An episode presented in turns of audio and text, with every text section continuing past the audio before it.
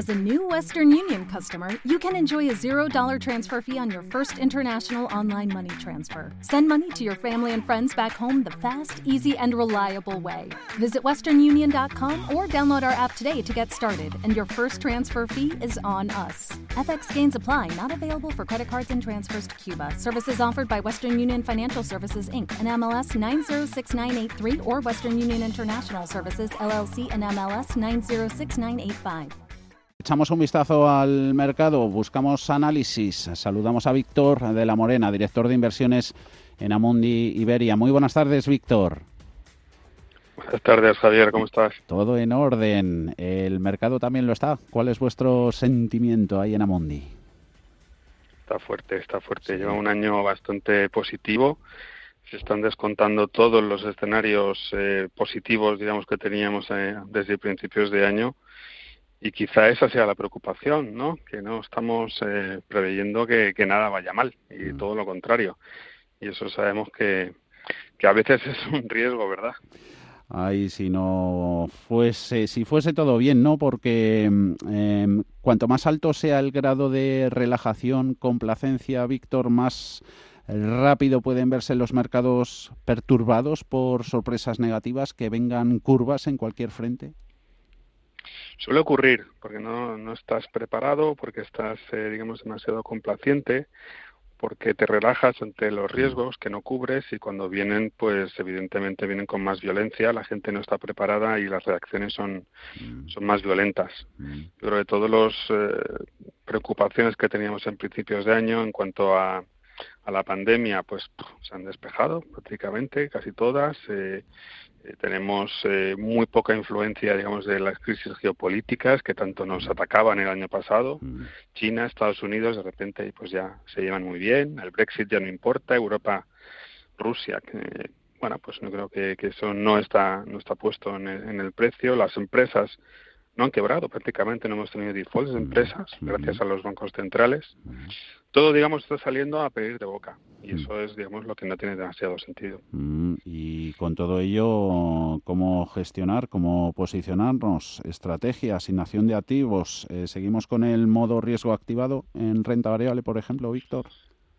Sí, sí, porque el mercado está fuerte, el mercado de momento te da buenas señales y los datos, pues como hemos visto, por ejemplo, en la temporada de resultados, primer trimestre, pues batiendo expectativas. Mm. Eh, de indicadores macro, pues también. Pero quizá, digamos, lo que tenemos que hacer es ser conscientes de que puede haber una corrección y, por tanto, digamos, evitar aquellos valores, aquellos sectores, aquellas estrategias que pueden estar, pues, eh, digamos, comprando unos ratios muy exigentes, lo que llamamos realmente esas pequeñas burbujas o esos super growth.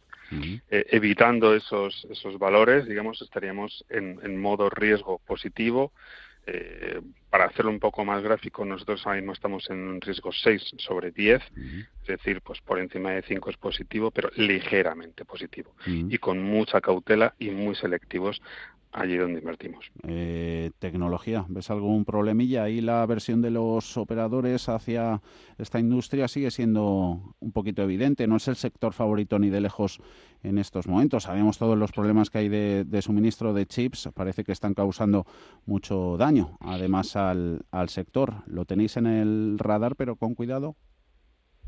Es un buen ejemplo. Nosotros lo que hemos monitorizado mucho es eh, qué ha ocurrido en el mercado desde que se anunció la vacuna, desde noviembre del año pasado, estos seis meses de mercado. Mm. Y lo que hemos visto es que el mercado ha tenido un giro, una rotación muy fuerte hacia aquellos sectores, esos valores digamos, más cíclicos, que más se aprovechan de esa recuperación de la capacidad económica de las economías y que realmente, pues, eh, como hemos visto en los mercados, le sacan casi 10 puntos eh, en estos últimos seis meses a los valores, pues, que, dependen más del, crecimiento, ¿vale? Como puede ser la tecnología.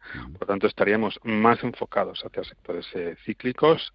Podemos incluir value, que suele ser más cíclico eh, que defensivo. Eh, incluiríamos financieras, incluiríamos materias primas, incluiríamos industriales, consumo.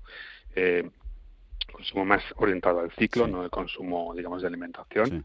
Y esos sectores pensamos que se van a seguir aprovechando de esta recuperación económica. Y en otros mercados, en otros nichos de, de inversión, Víctor, sigue habiendo mucha liquidez ahí retenida, aparcada en el, en el monetario. Fondos de renta fija, no sé si están esperando a ponerse en marcha cuando la cuando la pandemia disminuya, que lo está haciendo. Eh, ¿Cómo ve monetario y crédito y, bonos?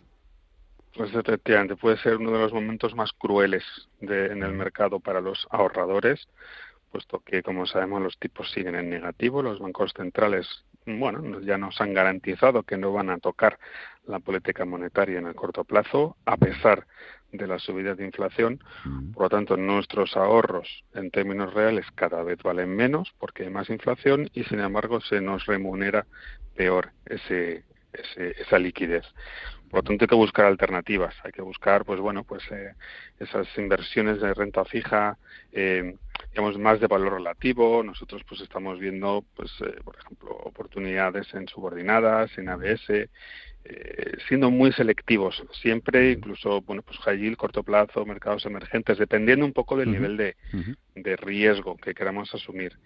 Y después, pues bueno, estrategias multiactivo, muy conservadoras, que tengan muy controlado el riesgo, quizás sean las más propicias para estos entornos, donde la liquidez se ve pues en uno de sus peores escenarios. Mm, hemos tomado cumplida nota de todo. Víctor de la Morena, director de inversiones en, en Amundi Iberia. Que vaya todo bien. Me ha alegrado hablar contigo. Un saludo.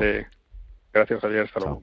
¿Te preocupas por tu familia? Entonces, ¿por qué darles solo huevos ordinarios cuando pueden disfrutar de lo mejor? Eggland's Best, los únicos huevos con ese delicioso sabor fresco de granja, además de la mejor nutrición, como 6 veces más vitamina D, 10 veces más vitamina E y 25% menos de grasa saturada que los huevos regulares, además de muchos otros nutrientes importantes. Así que, dales los mejores huevos. Eggland's Best, mejor sabor, mejor nutrición, mejores huevos.